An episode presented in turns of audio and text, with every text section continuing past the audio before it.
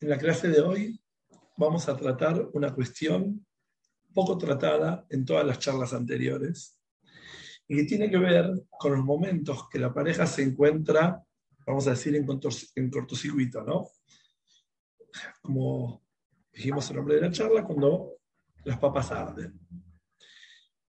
Entonces, la idea es trabajar este tema con cierta profundidad y encontrar alternativas diferentes a las que generalmente utilizamos cuando las cosas no están funcionando bien. Quiero adelantar lo siguiente. Cuando la pareja se encuentra en un estado de discusión, tenemos que saber que todo lo que vamos a tratar ahora no es para reflexionarlo en ese preciso momento, pues no estamos en condiciones. Sería, vamos a decir, eh, imposible pedir una cosa así, pero sí tenemos que estar trabajados, trabajadas de antemano para que, llegado el momento, tengamos mayor claridad y saber qué es lo que realmente está sucediendo. Entonces, todo lo que vamos a hablar ahora es para tomar en cuenta, profundizar, analizar y comprender qué es lo que está sucediendo en ese momento y poder reaccionar mucho mejor. Pero aclaro esto porque si no va a sonar, vamos a decir, eh, un poco tonto, que hay que todo esto analizar el momento de enojo. Cuando dos personas están discutiendo, ni que hablar marido y mujer, hay un asunto, vamos a decir, muy delicado que está sucediendo que es que dos personas están de alguna forma sintiéndose molestos, sintiéndose dolidos, eh, mal emocionalmente y no tienen la capacidad, la lucidez para poder mirar la situación con objetividad. Por eso lo que propuse es tratarlo esto en Shiur para que, llegado el momento, estemos más trabajados con mayor claridad de lo que eh, sucede en esos momentos, ¿no? Cuando hablo de eh, estas situaciones que las papas arden, aclaro bien que me refiero a esos momentos puntualmente donde uno de los dos está de alguna forma, inicia esta situación, no importa quién sea el hombre o la mujer, inicia esta situación de discusión, este momento de, vamos a decir, eh, tensión en la pareja. Y claramente me refiero cuando la observación o el reproche está siendo expresado con desprecio, en mal tono y fuera de lugar. ¿Está bien? Lo estoy aclarando. Todo lo que vamos a desarrollar es casos típicos, donde el hombre o la mujer recibe de su pareja cierto reproche o reclamo, pero dicho mal. ¿Está bien? Caso contrario, todo lo que vamos a tratar carece de sentido. Vamos a ver luego qué pasa si llegamos hoy en caso de que haya sido el reproche o el reclamo bien expresado y le cae mal de todas formas. Pero no estamos hablando de eso. Puntualmente hoy estamos hablando cuando la observación, el reproche, el reclamo, viene con desprecio, en mal tono y fuera de lugar. Puede ser al lado de los chicos, puede ser al lado de otros parientes, puede ser con una carga emocional importante que eh, resuena desprecio, ¿está bien? Porque eso de si me lo diría bien, reaccionaría bien. Claro, no sería un tema a tratar. Estamos hablando cuando la otra persona lo está diciendo mal. Te está marcando un error mal, sea tu marido, sea tu mujer, te está marcando algo, te está reclamando algo mal. Y ahí es donde empieza todo el conflicto. ¿Está bien? ¿Queda claro esto? Quiero eh, de alguna forma poder eh, decir esto claro, porque si no, todo lo que vamos a hablar no tiene sentido. Si notas que tu pareja te habla con firmeza y seguridad y lo expresa con intención explícita de reparar las cosas que le molesta, puede que cueste aceptarlo, puede que no estés de acuerdo, pero eso ya es otra cuestión, no es lo que vamos a hablar ahora. ¿Está bien? Si hay tiempo, y mientras vamos a hablar al último de la clase. Estamos hablando cuando las cosas están dichas mal, con desprecio. Lo primero que tenemos que tener en claro es que la persona, al sentirse marcado por su pareja, ¿está bien? Por ejemplo, el hombre se siente eh, reclamado por su mujer, la mujer por su marido. En ese preciso momento, lo que está sucediendo con quien recibe esa observación es que está perdiendo su lugar. El lugar que venía gozando como marido, como mujer, se siente desplazado, desplazada de ese prestigioso lugar de ser esposo o esposa de su pareja. Al sentirse marcado, corregido, ya siente que algo peor está por venir. Uh, ahora, ¿qué situación voy a tener que experimentar? Ya siento que me están reclamando, me están diciendo algo feo, ¿a qué viene? Uno imagina, hay veces sobreimagina, ¿no? Pero siente que las cosas están por descomponer. Y sin percatarse, sin analizar qué le está pasando, qué le está sucediendo a la persona que le está reclamando algo, ¿no? Por ejemplo, siento que mi mujer me reclama algo y digo, uh, ahora se pudre todo. Sin analizar qué le puede estar pasando, a mi mujer. Entonces, ¿qué pasa? Ataco. Reaccionamos de distintas maneras, de forma negativa. Antes de analizar las distintas formas que reaccionamos y por qué lo hacemos, vamos a analizar qué en realidad le puede estar pasando a mi pareja cuando me reclama algo de una forma fea, cuando me llama la atención no en el lugar y con el tono correspondiente. Vamos a analizar eso. ¿Qué realmente le puede estar pasando? ¿No? Yo voy a proponer algunas cosas, pueden escribir, quien no quiere que aparezca su nombre pueden escribir en vez de a todos directamente a mí, yo lo leo sin mencionar quién lo dijo, ¿no? Pero ¿qué puede estar sucediendo cuando la pareja uno lo ataca, cuando uno le reclama algo de mala manera? Muchas cosas pueden pasar. Primero le puede estar sucediendo algo personal, que no lo reconoce. La mayoría de las veces que nosotros atacamos, reaccionamos mal, es porque nos está pasando algo. Por eso estamos emocionalmente mal, estamos, vamos a decir, eh, de alguna forma en conflicto con nosotros mismos y cuando queremos expresarlo, lo expresamos de una forma desprolija, con un mal tono, ¿no? Como dijimos antes, con, eh, vamos a decir, desprecios y todas esas cuestiones negativas del de eh, reproche. Entonces, una puede ser que le está pasando algo a esa persona, ¿no? Tu pareja le está pasando algo mal. Escriben de valorización, muy bien. Otra cuestión a prestar atención es que le puede estar, se puede sentir mal físicamente. Escuchen bien esto que voy a relatar.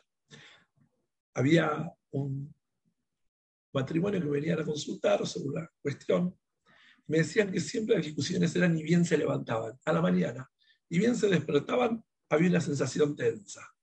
Yo les pregunté si era en los primeros 10 minutos que se despertaban, y me dijeron que sí, caso atípico, ¿no? Empezar el día ya discutiendo. Y les dije que presten atención, que naturalmente cuando uno se despierta, está incómodo físicamente, o porque necesita ir al baño, o porque siente aliento desagradable en sí mismo, cuando uno se levanta a la mañana, hay veces los primeros minutos son muy incómodos y como luego de levantarse cada uno iba rápido por su lugar y no tenían ese tiempo para intercambiar una palabra, querían resolver todo en ese estado. Muchas veces el problema que hay es que hay un malestar físico de esa persona que está reclamando algo a la otra persona. Bueno, puede ser que está incómoda por alguna cuestión que lo preocupa, algo le está preocupando, entonces cuando se encuentra con la pareja, en vez de hablar de ese dolor, como dijimos una vez, no lo reconoce, directo sale un reclamo, o algo de la pareja que está haciendo mal le recuerda un fracaso personal, ¿está bien? Se siente de menos por alguna cuestión y busca reafirmación, mostrando, vamos a decir, eh, poder, discutiendo, ¿no? Sacando un tema para ponerse fuerte. Son todas reacciones inconscientes mayoría. O se siente desvalorizado, como escribieron, desvalorizada, y busca atención, ¿no? Entonces se siente solo, sola, quiere contención.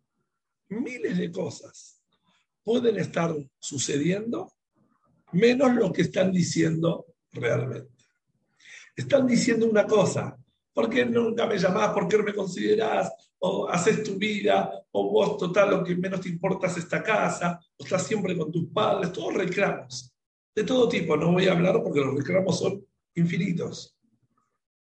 Pero en verdad le está pasando algo a esa persona que está reclamando y prestas atención a lo que dice y no a lo que le puede estar pasando.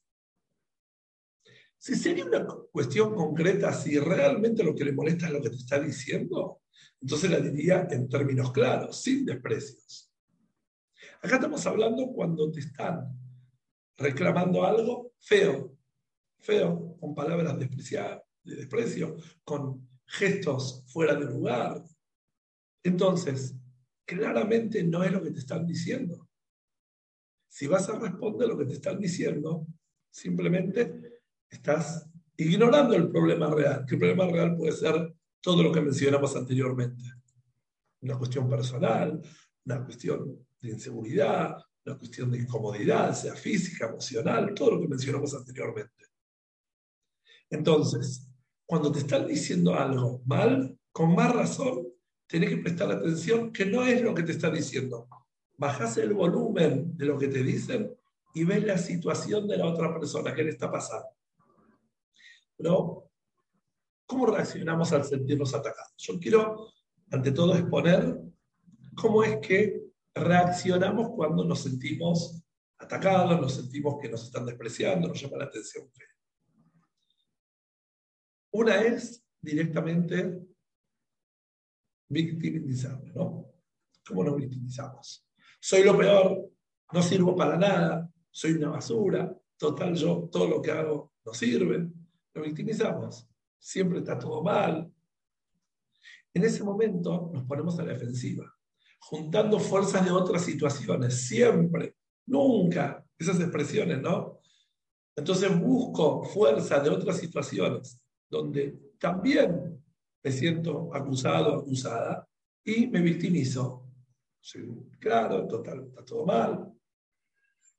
Entonces acudimos a eso soy lo peor, no sirvo para nada, nos ponemos de víctima.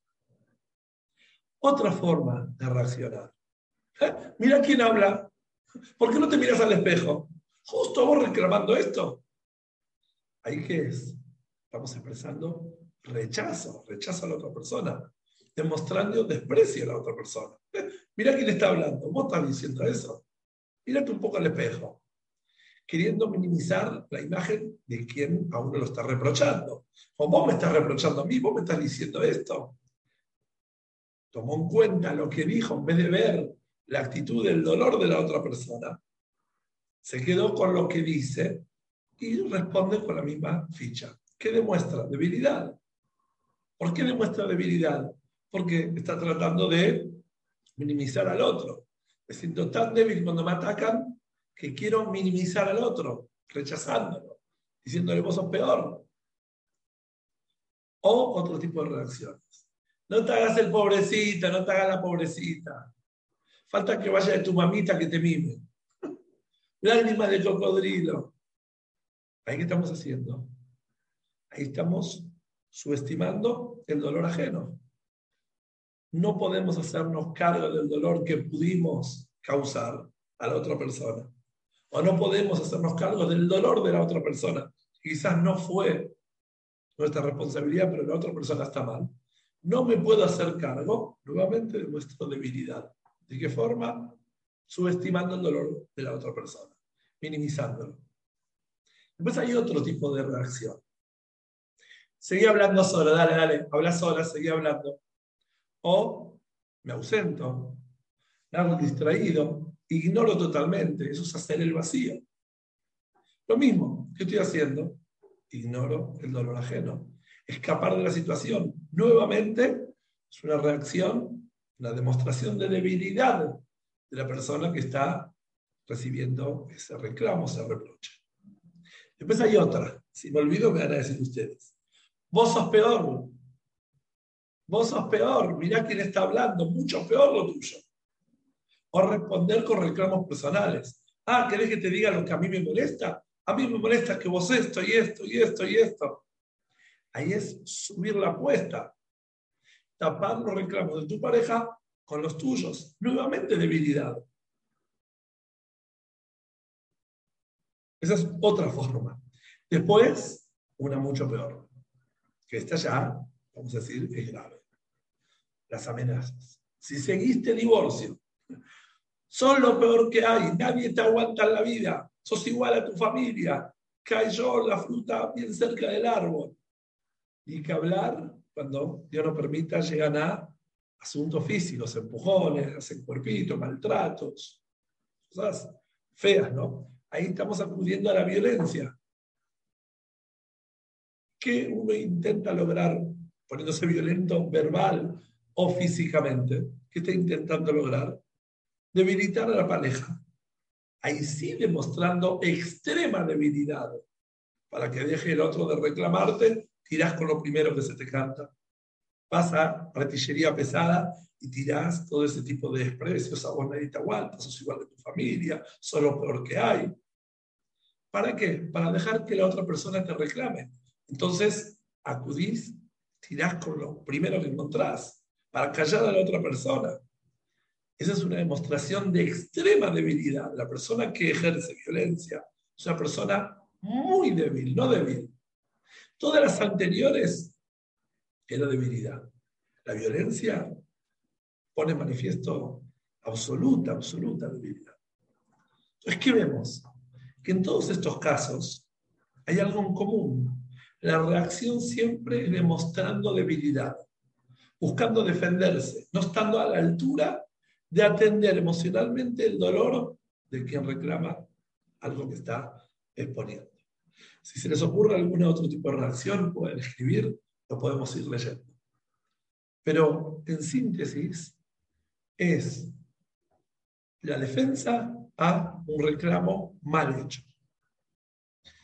Entonces, ¿qué, sería lo que deberíamos hacer? No? Tengamos en cuenta que la persona está pasando un mal momento, sea todo lo mencionado anteriormente, ¿no? ¿Se acuerdan? Como dijimos, que la persona que reclama, la persona que va y ataca feo es porque está pasando un mal momento, habíamos dicho, sea emocionalmente, físicamente, que se siente desvalorizado, etcétera, ¿no? Cualquiera que sea. De alguna forma, en ese momento, lo que intenta la persona hacer es destruir todo lo bueno que tiene. Prestemos atención, es un tema muy delicado. Cuando estoy pasando un mal momento, no intento resolver. Cuando me siento mal por algo, puedo llegar a ver todo tan negativo que las cosas buenas que tengo intento destruirlas. Pasa muchas veces, voy a contar, donde me preguntan, ¿no? Personas, muchos hombres a veces me preguntan, ¿qué puedo hacer cuando mi pareja está mal? Noto que mi esposa por algún motivo está mal, llego a mi casa está mal, intento ofrecerle todo. Todo. Deja que te ayudo. No, déjame que tengo que terminar. Bueno, ¿querés descansar un rato? ¿Querés una ducha? No, ahora no es momento, no me hables. Bueno, a ver, decime si hay un tema con los chicos y te molesta. Ni hables de eso, después hablamos. Bueno, ¿querés que te ayude? ¿Querés que vamos a una vuelta? Menos, no quiero ir a ningún lado. Bueno, ¿querés que te invite a cenar? deja, sacamos a los chicos a cenar, vamos al McDonald's, vamos a algún lugar. No, de ninguna manera no quiero salir a ningún lado. Yo pregunto, a ver, ¿se les ocurre a ustedes algo que puede ofrecer en ese momento el marido para que salga de su mal humor? Puede ser al revés, ¿no? Yo traigo un ejemplo. Puede ser al revés, que el hombre está muy enojado, por un montón de cuestiones, y no hay forma de calmarlo. Pero yo le pregunto a ustedes, mayoritariamente chicas, que escuchan este shiur. ¿Qué se les ocurre en ese momento que estás mal que tu pareja pueda ofrecerte para sacarte ese momento de enojo? ¿Qué puedo ofrecer? ¿Se les ocurre algo? Con un poco de creatividad. Es un tema interesante analizarlo. ¿Hay algo que te saca de ese? Ir a dar una vuelta sola. si quiere, hay veces que se quiere, hay que dar una vuelta, no quiere, pone empatía. Muy bien. A ver, depende a veces. Vamos a leer las respuestas. Depende, a veces es solo una palabra, acompañar, hablar un ratito, somos para los chicos, si que hacer un ratito, a veces muy bien, sacarlo un poco, apoyo y paciencia. Muy bien, están diciendo varias cosas. A ver, a ver, ¿qué más? Abrazo físico, decirle que está con vos. Apoyo, paciencia, contención. Hablar menos y hacer. Muy bien. Varias cosas están ofreciendo. A ver, hay veces, ni yo sé lo que quiero. Muy bien ese comentario.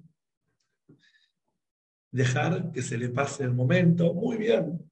Respetar el tiempo que necesita la pareja para pero el hombre quiere lo antes posible liberar, terminar con el problema, a ver cómo para que termine el problema. A ver cómo hace para cortar la mala racha. Está mal y cada cosa que ofrece no, no, no, se prende. Preguntarle cómo estuvo. Tal vez pasó algo muy bien. Explota por una pavada que verdaderamente es algo más serio. Puede tener un trasfondo muy bien. Entonces, ¿qué pasa? Es realmente una cuestión compleja resolver a la hora que esto aparece, ¿no? Entonces yo le digo, cuando me preguntan, tiene que saber marido, que no es contra tuyo. Presten atención. El primer problema que hay que resolver, lo primero que hay que despejar es eso que personifica el marido o la mujer cuando ve a su pareja que está, como quien dice que se le soltó la cadena, que no hay nada que lo pueda frenar. Después de estar señalando, culpando, acusando, en realidad más allá de lo que dice, hay algo dentro de sí que le está haciendo sentir muy mal, está sucediendo algo horrible y nada que ofrezcas como solución va a servir. Solución no hay. No hay solución. No todas las situaciones incómodas son solucionables. Tenemos que salir de eso. Pensar, hay algo incómodo, no me gusta mi pareja, hay que solucionarlo. No. No hay que resolver ese momento de enojo. Hay que respetar el momento de enojo. Pero eso siempre y cuando sabes no tomarlo personal. Porque si lo tomas personalmente, ahí vas a demostrar debilidad haciendo todo lo que mencioné antes. ¿Se acuerdan? Poniéndose violentos en el peor de los casos, subiendo la apuesta, hacer el vacío, subestimando el dolor de la pareja, victimizándose, rechazando a la pareja. Lo más importante es correrse de ese lugar de víctima, correrse de ese lugar de acusado no te están haciendo algo a vos. Le está yendo mal a otra persona, se siente mal y no hay nada que le venga bien en ese momento. También pasa con los hombres. A veces venimos con hambre a casa, venimos enojados, frustrados, lo que sea, y estamos incómodos y nada nos cae bien. No hay algo que puedas hacer en ese preciso momento. Quizás por parte de la mujer es un poco más fácil sacar al hombre del enojo. Hay veces suele ser, no digo en todos los casos, hay veces, suele ser que el hombre se le distrae con alguna otra cosa y se olvida más rápido, pero si sostiene una postura de incomodidad, no tiene que ver con vos.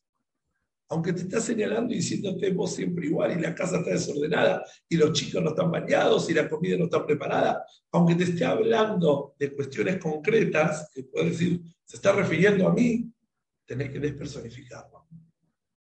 Entonces, ¿qué pasa?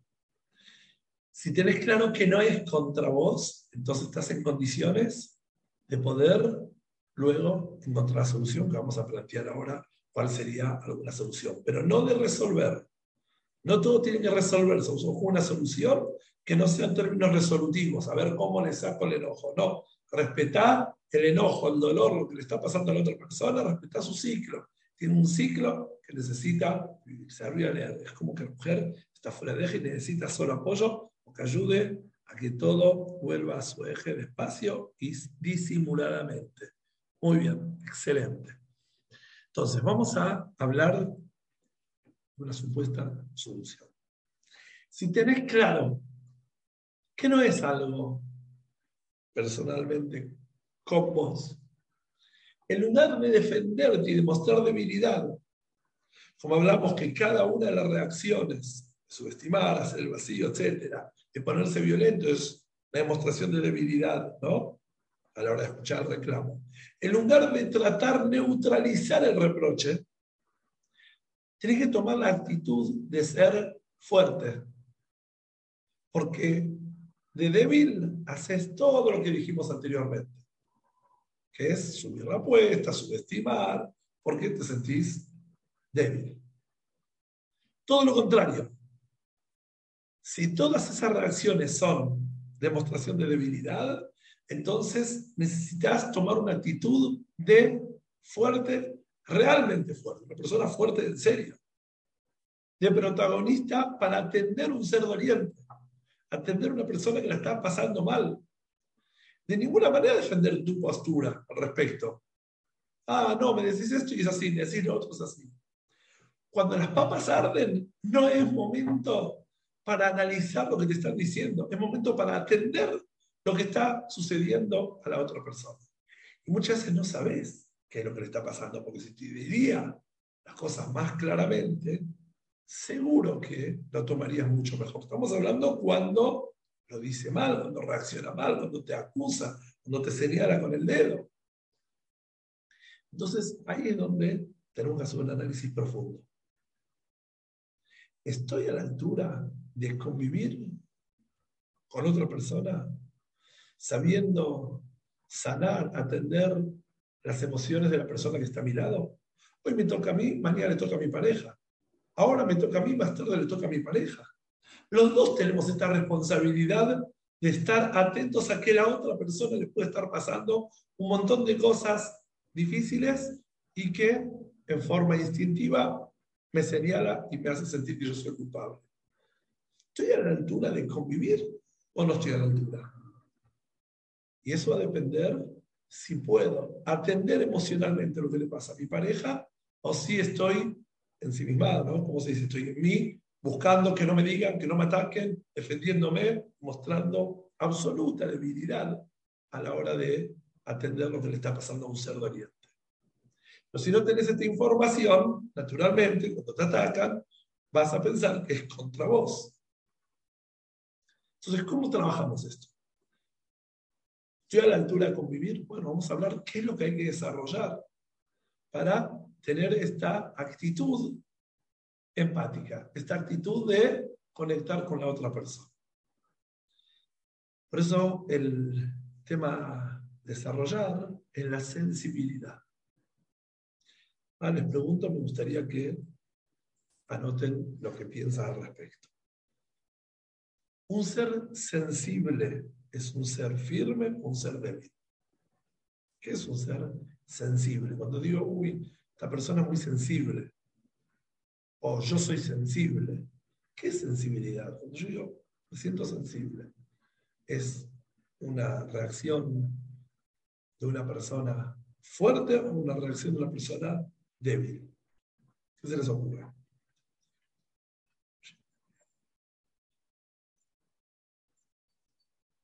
Porque tenemos que ver que esa actitud que estamos buscando para poder ser atentos a la situación de la otra persona tiene que ver con la sensibilidad. Hoy en el mundo se habla mucho de las personas, vamos a decir, eh, indiferentes, no desde algo negativo, sino desde un lugar, mirá como me banco todo, todo me resbala, suelto, no el soltar, el dejar de lado. ¿Qué es? Ahí escriben que la sensibilidad fuerte. Puede ser de las dos. Depende del momento. Fuerte, ser sensible no es debilidad. A ver, se pueden expresar un poco más. ¿Qué es lo que piensa una persona sensible? Donde digo, uy, este chico mío es muy sensible. ¿Qué quiere decir? ¿Que es fuerte o que es débil? Es una pregunta aparentemente, ¿por qué fortaleza? Vamos a ver cómo en realidad la Torah nos habla de la sensibilidad. Dicen que es fuerte, muy bien. ¿Pero por qué? Si es sensible. Sensible es que tiene sentimientos y puede ser empático. ¿Pero por qué firme? ¿Por qué la sensibilidad podría relacionarse con la firmeza? Está bien, empático lo entiendo. Tiene sentimientos, entiendo. Pero ¿por qué lo relaciono con la firmeza? ¿Qué tipo de firmeza? Vamos a, ver un poco dónde está todo esto en la Torah. Ustedes relacionan en la Torah algún lugar donde habla de un ser sensible. A ver, percibe antes las situaciones y se prepara. Perfecto, pero ¿por qué firmeza? Sara, muy bien, a ver. ¿Quiere encontrar otro personaje en la Torá? Sensible, un ser sensible que está en la Torá y está tratado como tal en la Torá. Una persona, un hombre, aclaro, Yosef con sus hermanos, muy bien, que fue sensible al dolor de ellos. Una persona que la Torah le otorgó los mejores honores. Los honores en la Torah, no en Tanaj. Dicen David, Moshe, muy bien. Moshe, el hombre que pudo conectarse con Hashem y hablar, como quien dice, cara a cara con Hashem que viajó. ¿Por qué una persona sensible? ¿Dónde vemos en Moshe que una persona sensible? En verdad hay varias situaciones. Yo voy a eh, leer algunas, y, por ejemplo, en Shemot. Nosotros sabemos que Moshe fue, antes de las ovejas, fue a, eh, estaba con, ahí en el pozo donde estaban las hijas de Itro, dice el pasuk así, voy a leer de adentro, tengo acá el pasuk. Shemot es en Perek Bet pasuk Tetzain. Dice así, un Cohen Midian y el sacerdote de Midian, que le Banot, siete hijas tenía. Batabona, Batidrena, vienen las hijas a sacar agua del pozo. Batemalena, Tarritim, bien, quieren preparar para sacar el agua. Roim, vienen los pastores, Shum, y las echan. Ellos quieren sacar agua antes, las echan a ellas. Vaya con Moshe, separó Moshe, Vayoshian, y la salvó, y le dio de tomar a sus ganados. Esta es una demostración donde vemos que Moshe Rabenu es sensible a lo que está pasando a una persona de tirana. Luego la famosa de la oveja. Miren cómo dice el Midrash. Miren qué interesante. Dice así el Midrash Rabban Shemot. Amru Rabotenu, dijeron nuestros Cuando Moshe Rabenu Alaba Shalom estaba pastoreando el ganado de Yitro. Se escapó un geví, un animalito, un chivito, y corrió atrás de él hasta que llegó de Jesús. Jesús que llegó al límite, pronto no podía seguir corriendo. Se dio cuenta que en ese lugar apareció una fuente de agua y el animalito empezó a tomar. ¿Qué van Moshe?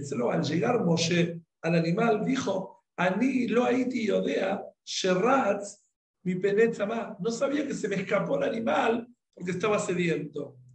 Ahí ¿estás cansado? Lo alzó sobre sus hombros y lo llevó. Akadosh Borjú dijo: Tenés, Rajamim, sensibilidad para conducir un ganado de una persona. Vos vas a conducir mi ganado a Israel. Moshe fue el pastor, así dice el Midrash. Otra situación donde Moshe líder de Am Israel, líder, ahora vamos a ver, esa, ese liderazgo que necesita muchísima firmeza, requiere de sensibilidad. Otro momento, como escribieron, sale del palacio, está en los lugares más cómodos a ver a sus hermanos cómo están sufriendo y va y se enfrenta al poder egipcio para salvar a sus hermanos. Para ser firme hay que ser sensible. Todo lo contrario de una persona que se defiende en vez de ir y sentir lo que le pasa a la otra persona. Entonces, para poder en una situación complicada salir adelante, tenés que ejercer sensibilidad. Tenés que ser muy firme como para decir la otra persona está sufriendo. Porque si no soy firme, me defiendo a mí. Me siento que yo estoy de menos. Cuando yo estoy bien, pues me siento firme, puedo desarrollar empatía, puedo desarrollar sensibilidad, puedo desarrollar contención, compañerismo. Entonces, ¿Qué es lo que tenemos que desarrollar para estar a la altura de la convivencia? La sensibilidad. Ahí es donde nos ponemos de lado y decimos, me siento bien, y en vez de defenderme, me pongo a ver qué le está pasando a la otra persona. Después vemos otras situaciones que habla de Moshe Rabel. La zarza ardiente, que vio que la zarza estaba ardiendo. Muchos la vieron y siguieron derecho. Le fue sensible. ¿Qué pasa con, esa, con ese arbolito? Un árbol. ¿Qué tipo de sensibilidad, puede, de sufrimiento puede tener el árbol? Pero él vio que se estaba quemando y dijo, ¿qué pasa? ¿Qué pasa? Y ahí notó que estaba la Shejina en ese lugar. Otro es el Aremiklat, el muere. Rabenu fallece ocupándose de hacer los Aremiklat por las personas que mataban sin querer, que necesitaban refugio. Eso es un líder. Un líder desde el principio hasta el final, todo su recorrido es sensibilidad. ¿Por qué? Porque para liderar tienes que estar muy fuerte. Y si sos fuerte, en vez de defenderte, en vez de atacar, vas y te fijas qué le está pasando a la otra persona. Por eso no existe algo más poderoso. Si quieres demostrar amor o impactar a otra persona, ¿no? Porque uno dices, dices, ¿cómo hago para impactar a mi pareja? ¿Qué hago para que mi pareja vea que realmente eh, soy buen hombre, soy buen marido? ¿Cómo hago para impactar? No hay algo más poderoso que mostrar sensibilidad, empatía. Nada, nada puede demostrar más fortaleza. ¿Por qué? Porque al salir de ese lugar débil, en vez de defenderte, de excusarte, te demostras empático, empática, desarrollando sensibilidad. ¿No? La persona que tenés al lado siente mucha protección. Se siente elogiado por contar con vos en sus peores momentos, en los momentos de sus propias miserias. Entonces tenemos que tener en cuenta, cuando las cosas están complicadas, cuando las cosas, las papas arden, entonces elevate, elevate un poco. Los carves para abajo. ¿Por qué me lo dice? ¿Y para qué me lo dice? ¿Y qué intención tiene? ¿Y por qué se acordó ahora? ¿Y por qué me lo dice de esta forma? ¿Y por qué en este tono? Si me lo diría bien. Si te lo diría bien, sería un asunto a resolver fácil.